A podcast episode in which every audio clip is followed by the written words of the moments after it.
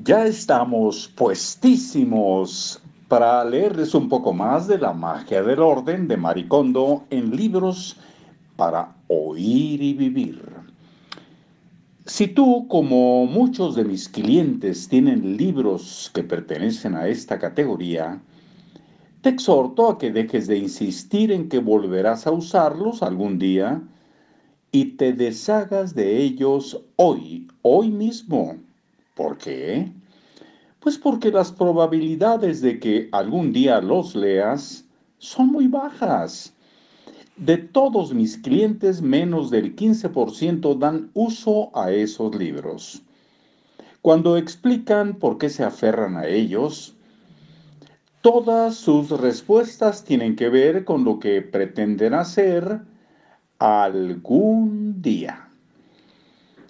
Me gustaría estudiar esto algún día. Lo estudiaré cuando tenga un poco más de tiempo. Pensé que me sería útil para dominar el inglés. Quería estudiar contabilidad porque soy un directivo si aún no has hecho lo que tenías la intención de hacer, deshazte de ese libro. Solo desechándolo serás capaz de comprobar cuánto te apasiona ese tema. Si tus sentimientos no cambian después de desecharlo, entonces estás bien así. Si después de haberlo tirado deseas el libro con tal desesperación ¿estarías dispuesto a comprar otro ejemplar? Entonces cómpralo. Pero ahora sí, léelo y estudialo. ¿Qué libros conservar? Los que estén en tu salón de la fama. En la actualidad procuro no tener más de 30 volúmenes a la vez. Pero antes me costaba mucho trabajo deshacerme de los libros porque me encantan.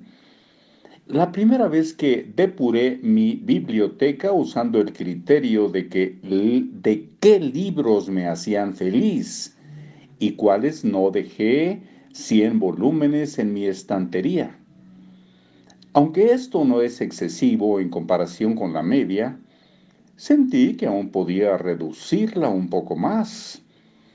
Un día decidí mirar más cerca que tenía. Empecé con los que consideraba un tabú desechar. En mi caso, el primero de la lista fue Alicia en el País de las Maravillas, el cual he leído repetidamente desde primaria.